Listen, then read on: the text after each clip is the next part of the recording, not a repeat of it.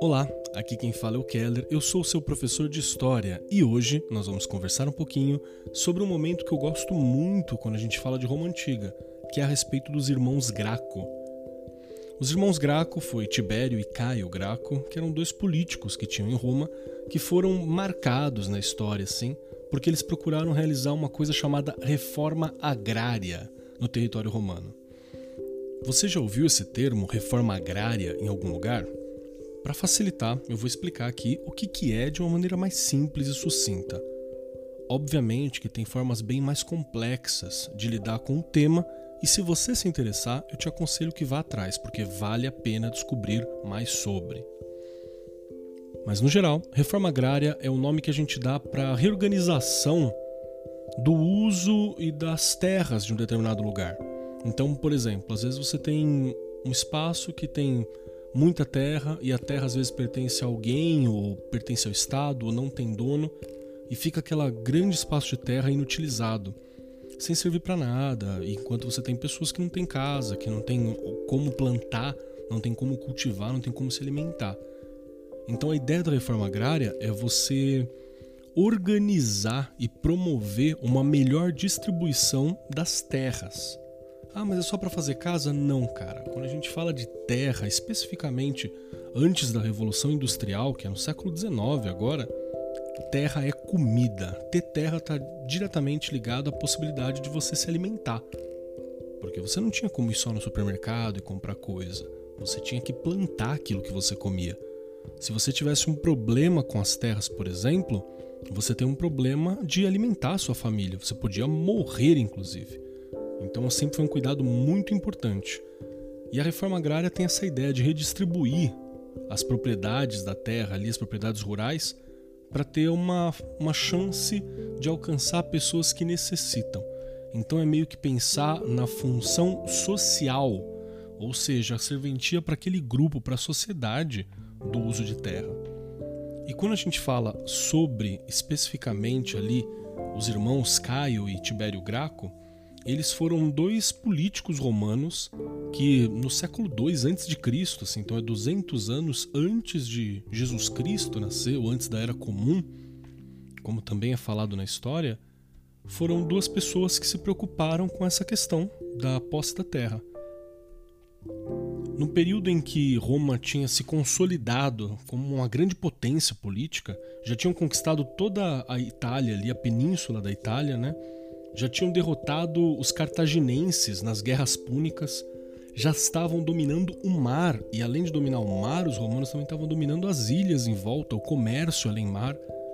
Então tinha muita terra disponível para o Império Romano. Tinha muita terra, mas esse aumento das terras não significou terra para todos. Pelo contrário, o que aconteceu foi que as terras acabaram ficando na mão das famílias mais ricas, dos patrícios, das pessoas mais importantes de Roma, e não chegavam nos camponeses. E além deles não terem acesso a essas novas terras, muitos camponeses estavam perdendo as poucas terras que possuíam nessa época. E você tem os historiadores falando diversos motivos, né?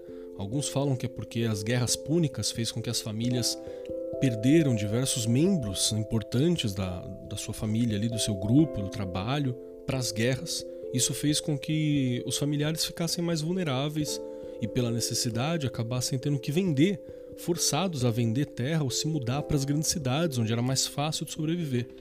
Então, além de não ter acesso às terras novas, os pobres estavam perdendo as terras que tinham. Isso é uma situação muito difícil e na videoaula, que está lá no centro de mídias, vai discorrer um pouquinho mais sobre isso. Mas como o objetivo do nosso bate-papo aqui, desses mini podcasts, é aprofundar o conteúdo da sala de aula, eu quero falar com vocês sobre a distribuição de terras e a discussão sobre terras hoje. Você sabia que no Brasil a gente tem um movimento bem grande, inclusive, que trabalha para melhorar a questão da distribuição de terra? O Brasil ele possui muitas terras, muitas propriedades que não são utilizadas que já foram desmatadas, já construíram fazendas, já aconteceu toda uma questão naquele solo ali e hoje não é usada. Um dos maiores grupos e que está atuando há muito tempo para lidar com a questão da reforma agrária no Brasil é um movimento chamado MST, também chamado de Movimento dos Trabalhadores Rurais, porque eles estão no campo, sem terra, porque eles não têm terra. Esse grupo surgiu oficialmente em 1984, se eu não me engano, dentro de um encontro que teve sobre trabalhadores, a questão de terra, assim, né? o Encontro Nacional dos Trabalhadores Sem Terra, no Paraná.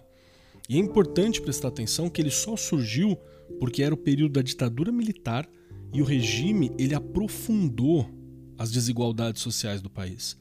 O regime militar brasileiro, que na verdade foi uma ditadura militar, ele priorizou muito grupos que já tinham grana, ele priorizou muito é, grupos de pessoas que já tinham donos de fazenda, já estavam relacionados à questão da pecuária, né, de animais, plantio. E o povo ficou numa situação difícil, aumentou muito a desigualdade social no país durante a ditadura. E também aconteceu ali, no período em que o MST surge, estava começando a surgir o processo de abertura para a redemocratização do país. Então já era ali o finzinho da ditadura. E a ditadura militar brasileira, ela acaba porque ela não estava mais conseguindo segurar o regime ditatorial. Já tinha feito muita violência, já tinha muitas pessoas sofrido, já estava sendo divulgado lá no exterior as coisas horríveis que aconteciam aqui. E o MST ele surge aproveitando o momento para falar assim: não, já que a gente vai discutir redemocratização, justiça social, espaço do pobre, a gente precisa discutir a posse de terra. O país, o Brasil, ele tem essa característica histórica de viver em função do latifúndio, né, dos donos de terra, do cultivo. E tem grandes senhores latifundiários, que são os coroné, esses caras que têm muita terra e que mandam e desmandam, especialmente em cidades pequenas ao longo do Brasil. O MST surge então para tentar lutar por esse direito dos pobres de plantarem uma comida de qualidade, de terem acesso à própria terra, de cultivarem isso junto. E é muito bacana para você ver as discussões que essa galera desenvolve. Os objetivos do movimento, de uma maneira mais simples assim, é terra para quem trabalha na terra. Essa é a ideia. Então é lutar pela terra, lutar pela reforma agrária e lutar por mudanças sociais no país que priorizem aqueles que mais necessitam.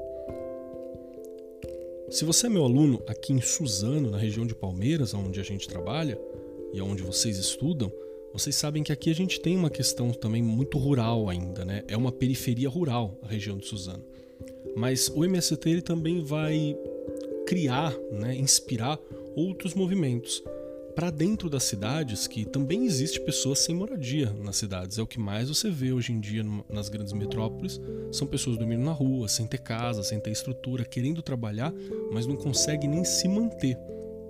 É aí que surge, por exemplo, o MTST, que é um outro movimento chamado Movimento dos Trabalhadores Sem Teto, e foi fundado em 97, 1997, se eu não me engano, com a ideia de ser um movimento de luta como o MST foi, só que para as cidades, né? uma versão urbana do MST. E declarando sempre a luta pelo apoio ao direito constitucional de ter casa. Ah, mas eles vêm e dominam a casa, o terreno dos outros? Não, cara, isso também não acontece.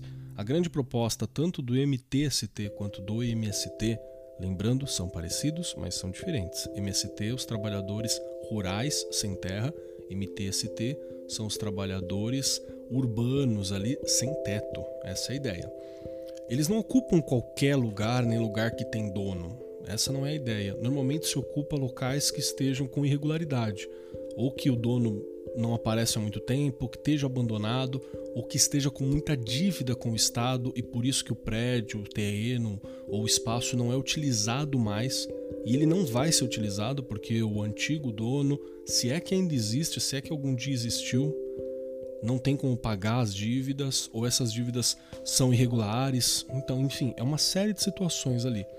Então, diante da lei, esse lugar não tem dono.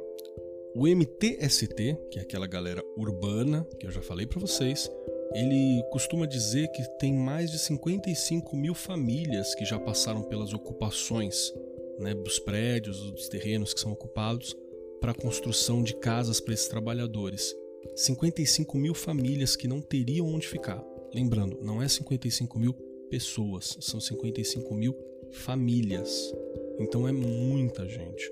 E a maioria dessas pessoas são pessoas que ou não conseguiram pagar os altos preços dos aluguéis nas grandes capitais assim, ou pessoas que moravam em área de risco, então não tinha mais como continuar morando ali porque perigo de desbarrancar, destruir a casa, essas histórias que a gente ouve sempre no Brasil, especificamente em épocas de chuva, ou pessoas que foram despejadas e não têm condição de viver, né? Então são grupos que se movimentam e se articulam para tentar lutar pelo direito de ter casa. E o que é ter casa? Isso é uma outra discussão. Tanto casa ou terra. Você ter aonde morar não é necessariamente ter casa. Ter uma propriedade, ter uma casa é mais ou menos assim. Se o pai ou a mãe perdesse o emprego hoje e ficasse, sei lá, seis meses sem trabalho, corre o risco de perder a casa, de não ter onde morar? Se corre o risco, porque a gente não tem uma propriedade. Isso é o caso da maioria dos brasileiros hoje. Então é uma situação que também nos toca. Pode não nos tocar agora porque a gente está com o teto sobre a cabeça, mas ela nos toca. Todas as pessoas deveriam ter direito à moradia, deveriam ter direito à terra, deveriam ter direito a existir. Isso faz parte do processo de dignidade humana. Presta atenção na história sobre Roma e os irmãos Graco, que vocês vão ver que essa história de atacar aqueles que querem mudanças, de atacar aqueles que estão lutando por espaço, terra e dignidade para os mais pobres, não é uma história recente. É uma história bem antiga.